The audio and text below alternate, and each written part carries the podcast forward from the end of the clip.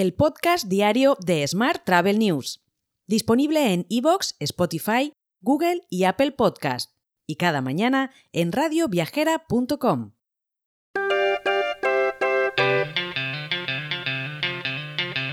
Saludos y bienvenidos, bienvenidas un día más al podcast de Smart Travel News. Vamos con la actualidad turística del día. Idrim Sodigeo consiguió reducir sus pérdidas hasta 1,6 millones de euros en su primer semestre del año fiscal 2023, finalizado el 30 de, de septiembre pasado, perdón, frente a los 24 millones que perdió en idéntico periodo del ejercicio anterior. La empresa atribuye la mejora a la buena evolución de su plataforma de suscripción Prime.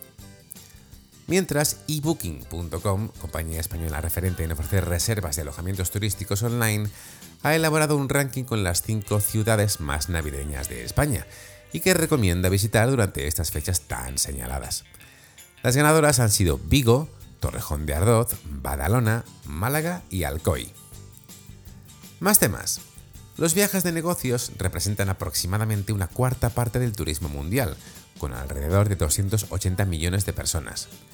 En este contexto, la empresa Peaceaway presenta un listado recopilatorio de las ciudades favoritas de los viajeros de negocios en España, y son Madrid, Barcelona, Valencia, Sevilla, Málaga, A Coruña y Santiago. Mientras la AMT de Sol y Playa y el Instituto Tecnológico Hotelero han convocado una nueva edición de los AMT Smart Destinations Awards, donde se premiará a las soluciones innovadoras y herramientas tecnológicas ya implementadas que ayuden a los destinos turísticos a afrontar los retos de convertirse en un destino turístico inteligente. Además, la AMT de Sol y Playa ha ampliado el plazo de inscripción. Mientras, Mapa Tours ya ha puesto a disposición de las agencias de viajes y sus clientes su nuevo catálogo de viajes Circuitos Senior para la temporada de marzo a junio de 2024, que aumentará su oferta en un 20%. Es, como sabes, la alternativa al Imserso. Este crecimiento no se refiere especialmente a la diferencia de destinos entre un año y otro, sino al aumento de las fechas de salida extra. Y el diario oficial de la Generalitat, de la Comunidad Valenciana ha publicado el decreto ley del Consell que deroga la tasa turística en la Comunidad Valenciana. Esta ley fue aprobada por el anterior gobierno del Botanic. La derogación entrará en vigor en noviembre, mes y medio antes de que entrara en vigor el impuesto.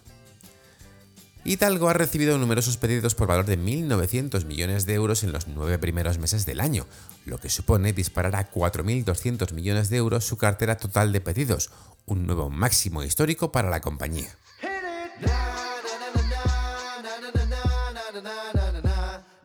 Vamos con la actualidad internacional. Airbnb, Booking.com y Expedia Group han acordado compartir datos con la Oficina de Estadísticas Nacionales del Reino Unido para la primavera de 2024. En concreto, las tres plataformas compartirán información sobre el número de huéspedes y noches reservadas con el objetivo de ayudar a las autoridades a establecer políticas adecuadas para los alquileres de corta duración. Seguimos hablando de Airbnb, que ha anunciado la adquisición de la compañía GamePlanner.ai por unos 200 millones de dólares. Se trata de una empresa de 12 personas centrada en la inteligencia artificial y dirigida por el fundador de Siri, Adam Cheer, y Siamak Hoyat. Hoy también te cuento que el banco de inversión Cambon Partners lanza el primer rastreador de fusiones y adquisiciones del sector de los viajes en colaboración con BIDEC. Los datos del tracker revelan que la actividad mundial de fusiones y adquisiciones en el sector turístico supera los niveles anteriores a la pandemia, Específicamente, desde 2022 al tercer trimestre de 2023 se han producido 423 fusiones y adquisiciones frente a las 389 en el periodo de 2018 al tercer trimestre de 2019.